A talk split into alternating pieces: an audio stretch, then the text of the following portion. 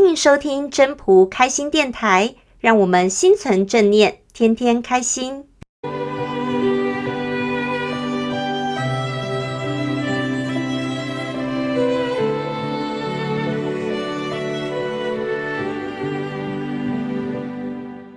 各位朋友，大家好，我是主持人 Marine。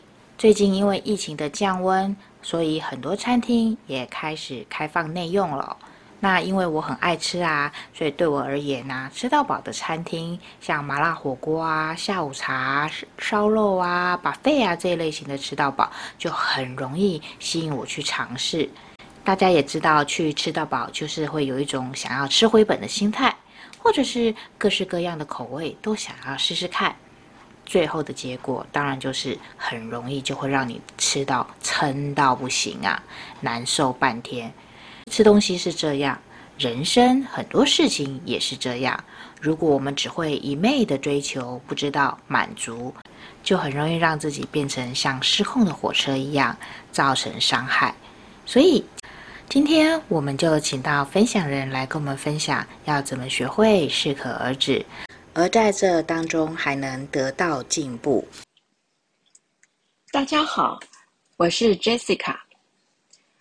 我很喜欢一位名主播沈春华，沈女士今年六十一岁，她是一个对自己未来很有想法、很有规划的人。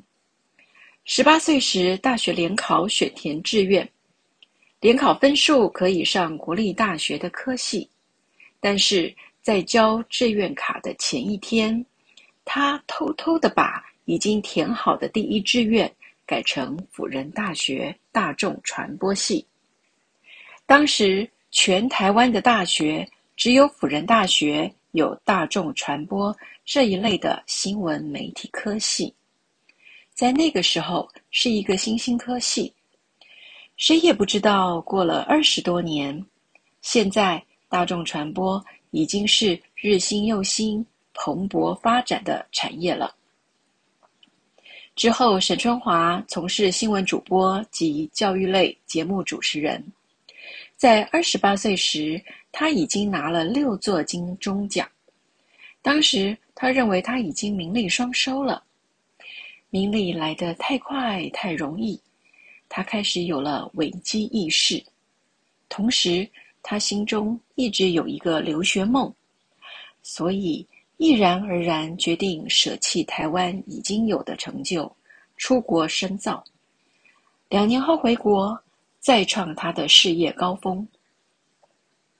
我虽然简单介绍沈春华，但我认为他真的很不简单。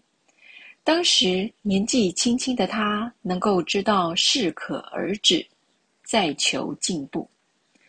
沈春华的想法和经历。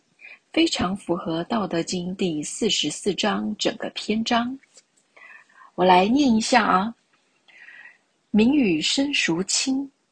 身与祸孰多？得与亡孰病？是故甚爱必大费，多藏必厚亡。知足不辱，知止不殆，可以长久。白话是说。名声与身体，哪个更值得亲近呢？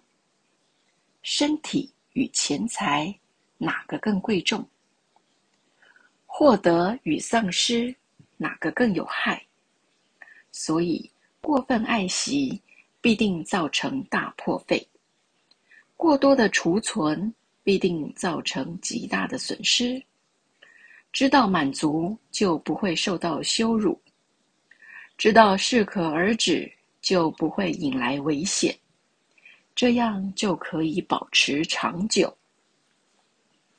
人如果太高贵、太张扬，喜欢站在最高点，你就只能享受孤独。物极必反，毁谤也就随之而来了。像政治人物、明星艺人等等新闻人物，因为常常曝光在荧光幕前。一举一动都让大家轻而易举地看到，大家自然而然就会发挥人性的好奇心，肉搜检视他们的所作所为，好坏都显现出来了。通常人们记得坏的事情会比记得好的事情要多，所以老子要我们谦虚、谦卑，做人做事就不会太离谱。